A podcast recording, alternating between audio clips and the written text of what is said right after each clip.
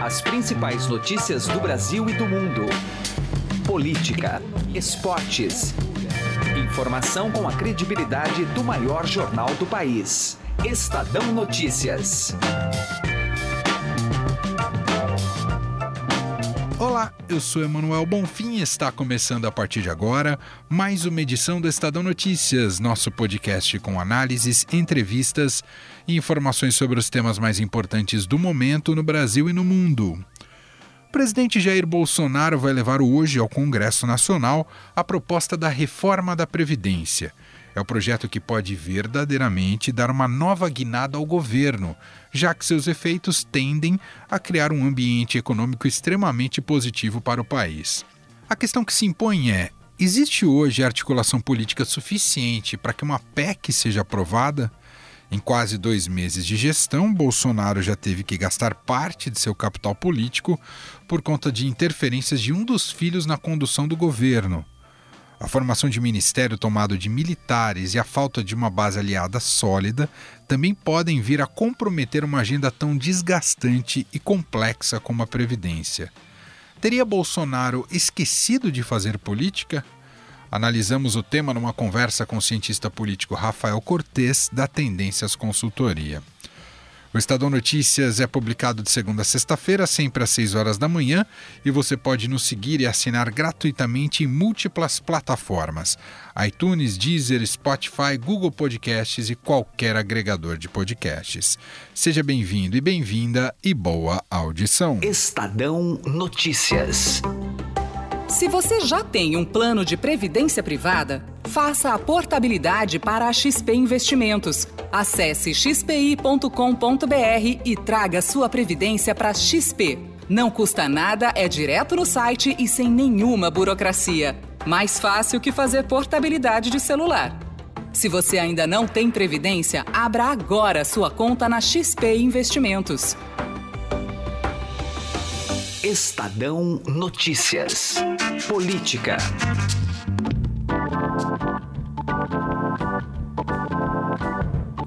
A gente conversa agora com o cientista político da Tendências Consultoria, Rafael Cortes, para avaliar esse momento delicado do governo, né, após uma crise, demissão de um ministro, e aí vaza um áudio sobre a conversa que colocam, desmentem o presidente Jair Bolsonaro, né, esses áudios que uh, de troca de mensagem via WhatsApp entre o ex-ministro Gustavo Bebiano e o Jair Bolsonaro.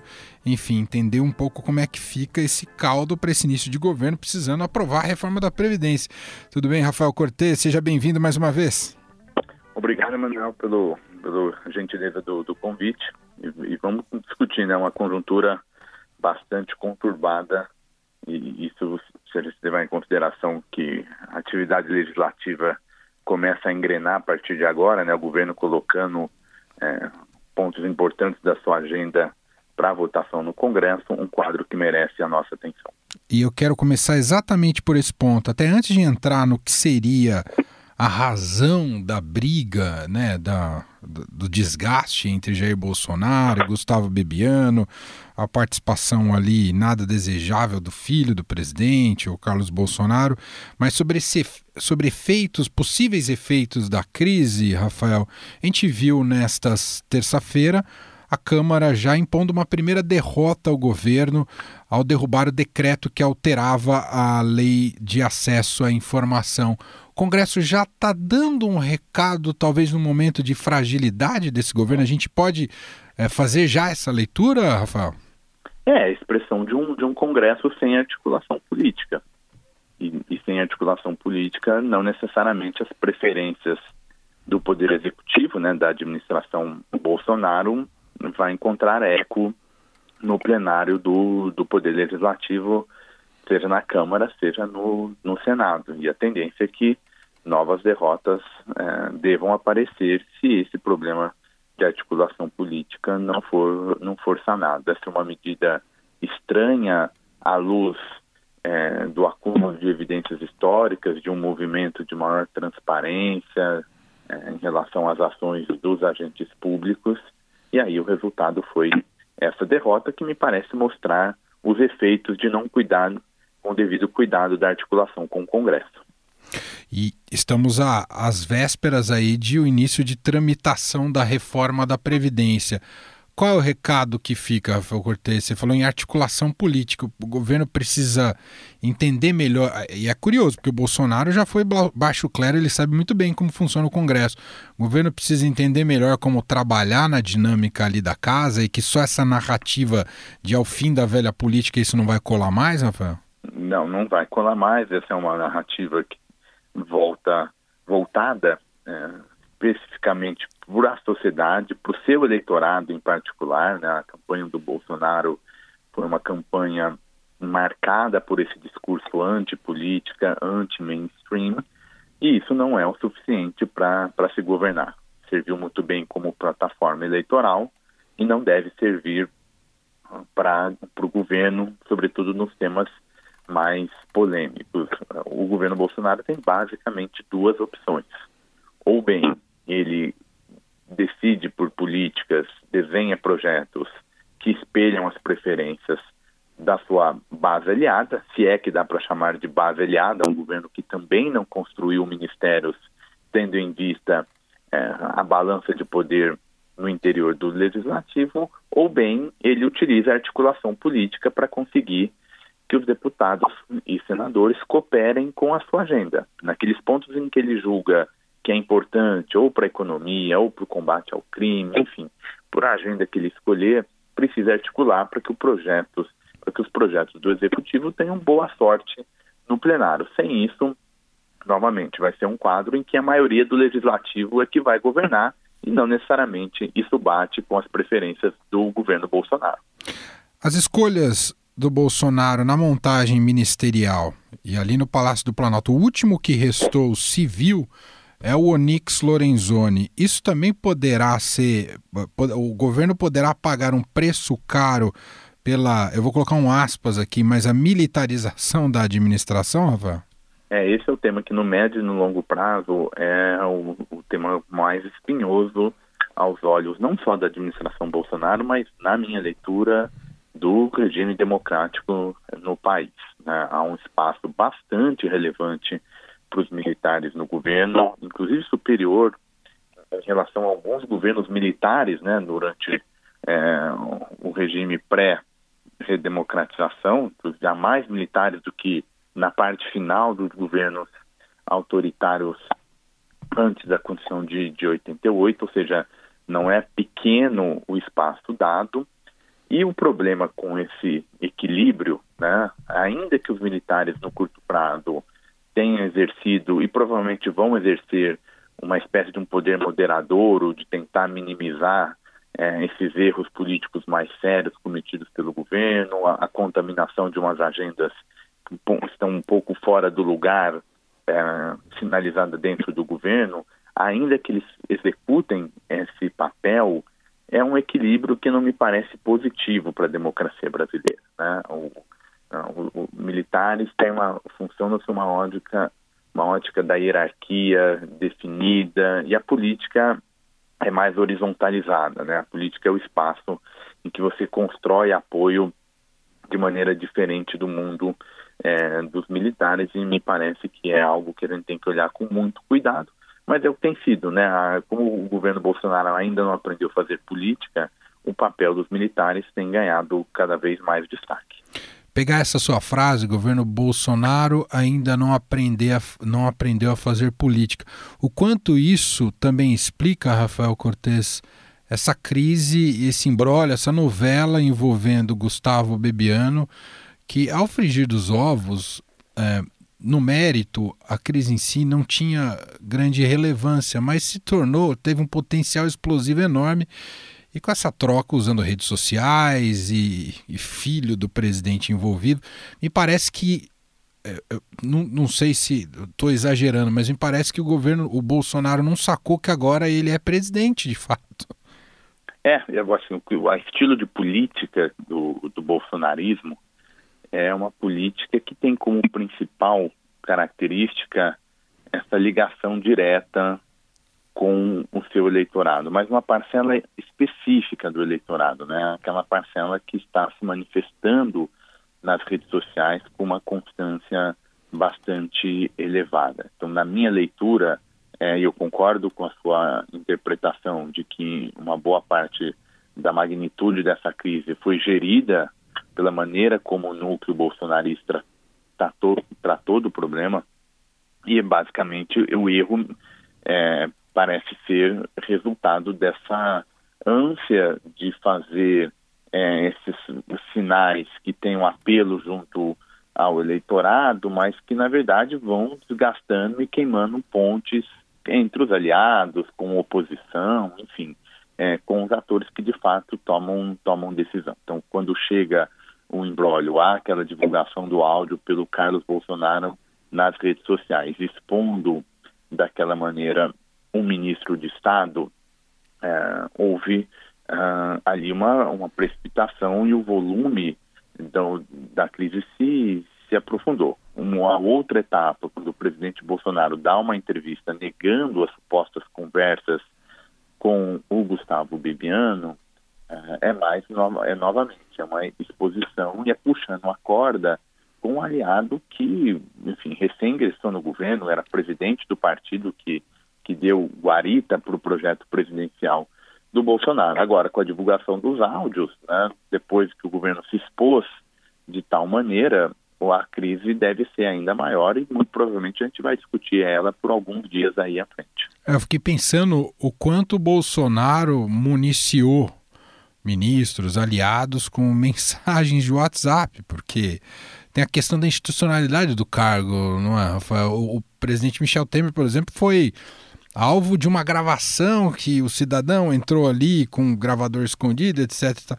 Agora, se ele governa conversando com seus uh, pares, eh, mandando mensagem de áudio no WhatsApp, está se colocando em risco o tempo inteiro, ainda mais quando ele os expõe uh, de maneira pública no Twitter. Está todo mundo liberado a, a, expor o presidente também. Essa é um, vira essa lógica, não vira, Rafael? É. Inclusive, eu, eu ao ouvir a sua, a sua fala, é, acho que a gente pode traçar um paralelo entre o Bolsonaro e o, o Dória, atual governador de São Paulo, quando o prefeito, o Dória era também um político é, de fora né, do, do, mainstream que trouxe rede social é, com a estratégia central aí da sua, na sua busca pelo voto, é, o fez muito bem ao longo da, da campanha, né? O Dória fazia uma série de vídeos, postagens, conseguiu um impacto nas redes, mas em algum momento ele não percebeu que uma vez é, sentado no, na cadeira é, de, de, um cargo eletivo, o custo pode virar ao contrário, né? Então o próprio Dória exagera no, no uso das redes, né? Eu me lembro do, do episódio da, da, da mudança na, na alimentação das escolas municipais, né? Aquela uhum. proposta de uma espécie de uma farinha, algo do gênero. Aquele ele chamou atenção por um tema que estava de lado, né? Ninguém estava olhando aquilo com cuidado. Faz uma exposição tão grande, só que uma exposição negativa. E aí o efeito contrário. Isso tudo para dizer ao mesmo do, do Bolsonaro. Né? Me parece que campanha muito ancorada nas redes sociais, em troca de mensagens por WhatsApp, mas ao mesmo tempo é um mecanismo que expõe bastante as articulações políticas, como que ocorreu, como que ocorreu agora e colocando o presidente numa, numa situação delicada. Nesse primeiro período, marcado por tanta instabilidade, me parece esse ser o primeiro episódio que vai testar o capital político pessoal do presidente Bolsonaro, porque me parece haver um envolvimento direto, me parece claro, no tipo de diálogo que ocorreu entre o Gustavo, o seu ministro e o presidente Bolsonaro, a despeito de todos os problemas que a gente tem conversado, né? sem contar na relação de família, militares, nova elite política que chegou, enfim, é, dificuldade de fazer uma boa gestão de todo esse, esse imbróglio. Só para a gente concluir, Rafael, estou conversando aqui com Rafael Cortes, cientista político. Uh, no fundo, a gente está diante, claro que talvez de uma maneira mais tosca, mas novamente a sociedade se, é confrontada com um tipo de conduta é, no, no, ambiente público que, que não é mais vista como, como principal valor o bem público, o interesse público. Tem várias frases do Bolsonaro nessa, nessa discussão com o Bebiano que há essa confusão entre o público e o privado. Ele fala no meu palácio, a Rede Globo é minha inimiga, é, demite o, o, ministro por questões de foro íntimo. Quer dizer, é, é a gente continua com a lógica na nossa democracia de tomada de poder, Rafael? Acho que tem dois elementos aí bom para discussão. O primeiro é esse ponto, né, que é, e talvez seja o principal.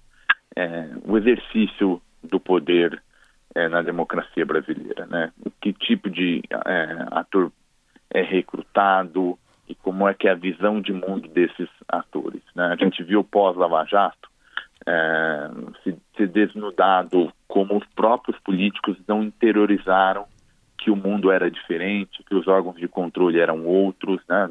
Pega o caso, por exemplo, do atual deputado federal e ex-senador Aécio Neves, que é exposto de uma maneira como se, como se não imaginasse que pudesse ter alguma consequência.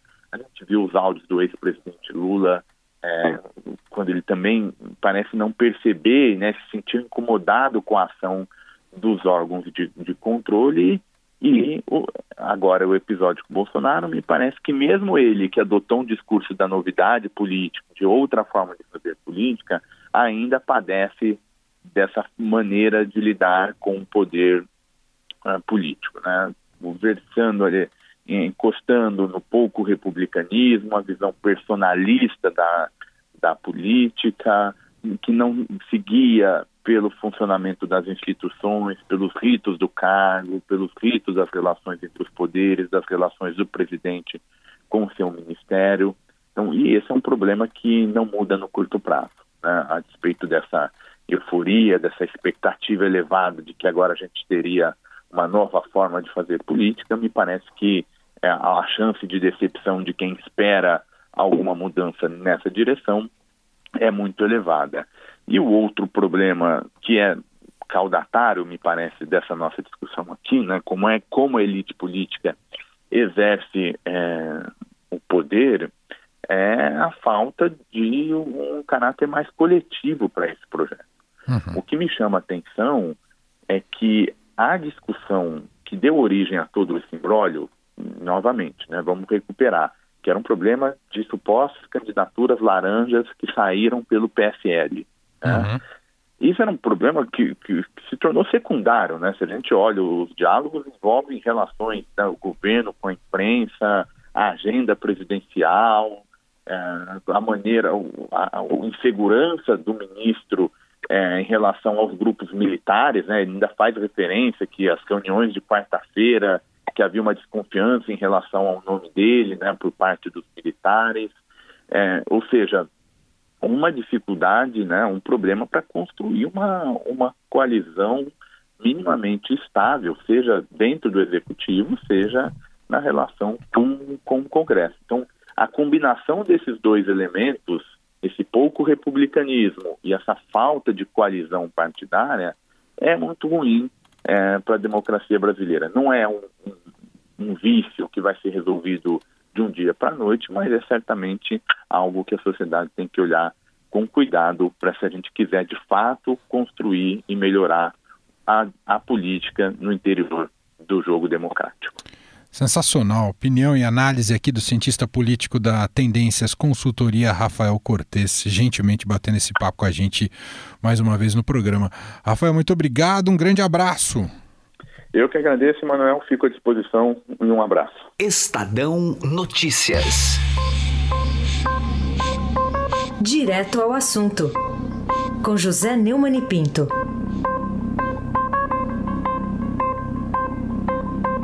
Em matéria de safadeza e malandragem, o Brasil, infelizmente, sempre se supera. Quando foi flagrado um apartamento da família Vieira Lima, Gedel, o irmão Lúcio, a, mãe Marluce. Então todo mundo ficou estupefato. 51 milhões de reais em espécie.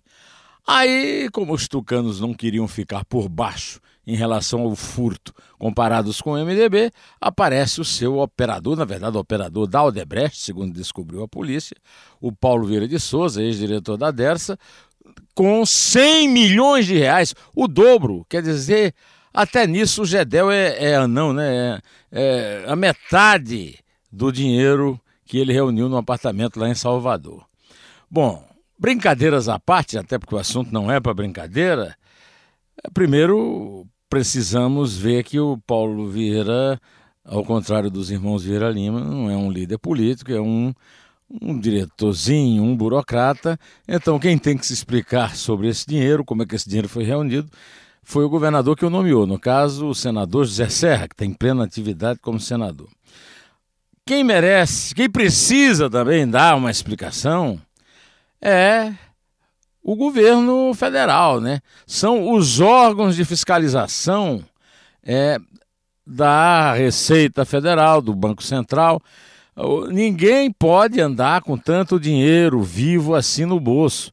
Não pode depositar no banco mais do que 10 mil, sem dizer qual é a origem. No entanto, até hoje, a Polícia Federal e o Ministério Público Federal não conseguiu desvendar qual é a origem dos 51 milhões de reais do GEDEL. E agora a Receita, o Fisco, né, o, o Banco Central e, e os órgãos oficiais que controlam as transações financeiras no Brasil começam a investigar, Deus sabe quando vai ser possível descobrir, como é possível que um operador tenha reunido 100 mil reais em dinheiro vivo.